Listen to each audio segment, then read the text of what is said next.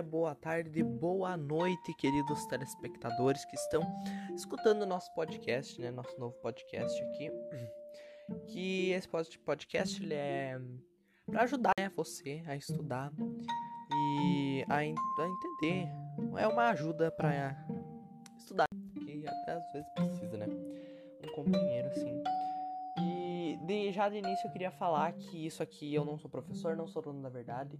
Eu apenas estou estudando através de um livro que eu tenho e comentando com vocês, estudando, estudando, né? Eu estou estudando e comentando o que, que eu entendo, sobre o que eu leio e sobre o que eu tenho escrito nessa apostila que eu tenho, tá bom? E é isso e, e vamos para o, o podcast. Então, de primeiro, de início, o nosso primeiro tema será tropeirismo, sesmarias e charqueadas. Então eu tenho nessa minha apostila aqui tropeirismo, sesmarias e charqueadas, que será o nosso primeiro tema abordado nesse nosso podcast. Eu estarei criando uma, uma página no Instagram. E ao, quando eu vou falando aqui, se vocês tiverem algumas dúvidas, vocês podem e indo lá no meu direct perguntando, eu vou abrir uma caixinha de pergunta toda vez que eu postar podcast, tá? Uh, e eu vou estar tá tentando responder todas, tá bom? Então vamos começar. Tropeirismo. O que era o tropeirismo? O tropeirismo era o transporte de gado através de todo o Brasil. Que ele era feito em todo o Brasil, o transporte de gado. Esse é o tropeirismo. Qual a história do tropeirismo? Assim que os portugueses descobriram a vacaria do mar, passaram a utilizar o gado de diversas maneiras. O gado selvagem começou a ser domado para a venda aos mineiros que, com a descoberta do ouro em Minas Gerais, precisavam de grande número de animais para transporte de ouro e alimentação de pessoas. Ou seja, assim que os portugueses descobriram a vacaria do mar, eles descobriram gado, muito gado, né? O gado selvagem e daí eles começaram a domar esse gado para vender lá para os mineiros, porque como eles precisavam de como eles precisavam de transporte, né, para transportar o ouro, né, lá em Minas Gerais eles começaram a vender. E também eles venderam para alimentação de pessoas, né? Como como eu digo, né, tem gente que não que consegue viver sem, mas eu não consigo viver sem carne de gado, né, gente? Meu Deus, que coisa boa. Uh, aqui, uma coisa muito importante, ó. O tropeiro símbolo do Rio Grande do Sul é Cristóvão Pereira de Abreu, o principal tropeiro da época, que convenceu o sargento-mor Francisco de Souza Faria a construir uma estrada através da serra, seguindo a rota Vacaria, Lages, Curitiba a São Paulo, tá? Então, essa questão geralmente cai em prova, né? o tropeiro símbolo do Rio Grande do Sul é Cristóvão Pereira de Abreu, né? O que, que ele fez?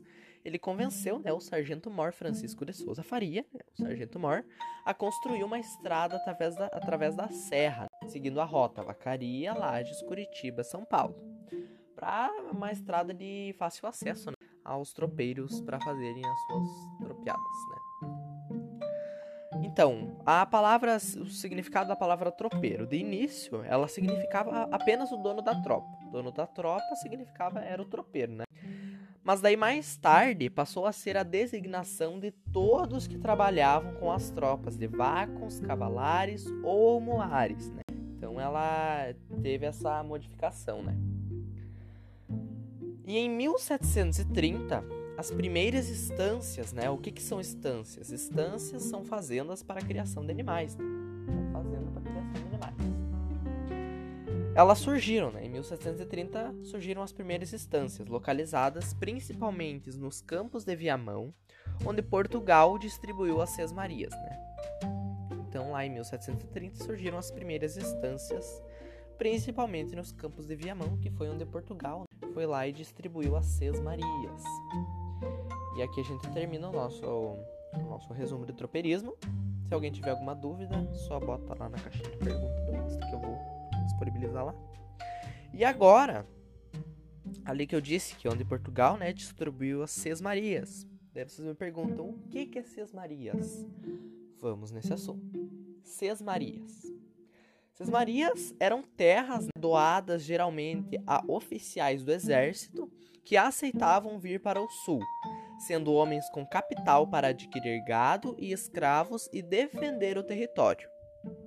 A primeira sesmaria foi erguida em Tramandaí em 1732 por Manuel Gonçalves Ribeiro. Essa questão também geralmente cai em prova, né? Primeira sesmaria foi erguida em Tramandaí em 1732 por Manuel Gonçalves Ribeiro, nos chamados Campos de Viamão.